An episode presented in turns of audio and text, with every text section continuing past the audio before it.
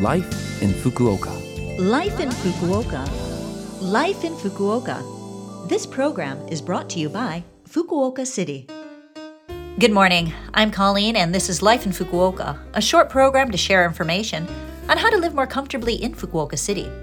I'll also share information on things to do when you're out and about and lifestyle tips for the city. Tune in every Monday for all of that in English with me, Colleen. Life in Fukuoka. Well, Nanohana or rapeseed blossoms with their bright yellow flowers are a well loved promise of spring, much like cherry blossoms, and are in bloom right around the same time. In fact, rapeseed is a member of the Brassicaceae, I think I said that right, family of vegetables, and is related to komatsuna or Japanese mustard spinach and Chinese cabbage. From the past until now, this plant has been valued not only for its flowers, but also as a source of food with its fresh spring flavor. The rapeseed season in Fukuoka is relatively long and lasts from early February to mid April. As the weather gets warmer, people are out enjoying the view of the blossoms in a number of spots around the prefecture. And as I mentioned before, the timing is right around the time the cherry blossoms bloom, giving visitors a colorful spring scene to feast their eyes on. In some places in Fukuoka Prefecture, two types of rapeseed are planted early blooming rape blossoms and late blooming rape blossoms, allowing visitors to fully enjoy them during the season. There are also many places to enjoy these blossoms, such as Umino Nakamichi Seaside Park and Nokonoshima Island Park. It's just about time to go out and enjoy these lovely yellow flowers. They're waiting for you and will surely brighten your day.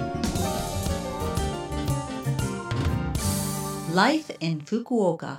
Well, moving on from that, now I've got some information from Fukuoka City about filing taxes. I'm pretty sure that most of you have received your tax forms to file in Reiwa 5. They were sent by post from Fukuoka City. The deadline for filing is Wednesday, March 15th. The tax department of the ward office will accept your tax return from 9 a.m. to 5 p.m. on weekdays. However, the counters there may be crowded, so please send your tax returns by mail or by internet. Those who are required to file Fukuoka City taxes include anyone who has lived in Fukuoka City since the 1st of January 2023 and had income in 2022. Those who submitted a final tax declaration to the tax authorities, or those who only received a salaried income whose company filed year end adjustments, do not need to file a tax return. When filing, you need your My Number card or a document that shows your number and a driver's license, passport, or resident card to show proof of identity. Documents such as withholding slips that show your income from 2022 and any documents for deductions made during 2022 are also necessary. For information on what documents are needed and anything else about filing your taxes, please visit your local ward office's website. If there's anything that you don't understand, please use the telephone translation hotline to call the ward offices. The hotline supports 18 languages, including English, Chinese, Korean, Vietnamese, and Nepali. The number is 092 753 6113. Again, the number for that hotline is 092 753 6113. That phone number is for an interpretation center, so after speaking to a representative, you will be connected to your local ward office. Make sure you tell them which ward you live in and that you want help with filing taxes.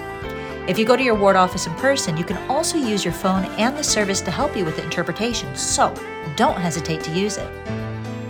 Life in Fukuoka. That's it for today's Life in Fukuoka. Hopefully, the information was useful today, and if you want to listen to this program again for the phone numbers I mentioned today to help you out with your taxes, you can as a podcast, and you can also see the contents of this program if you go to the Love FM website and find this program's page.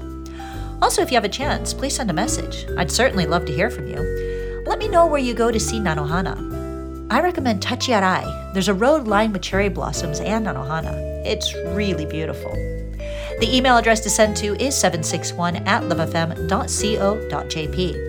Again, that is 761 at lovefm.co.jp.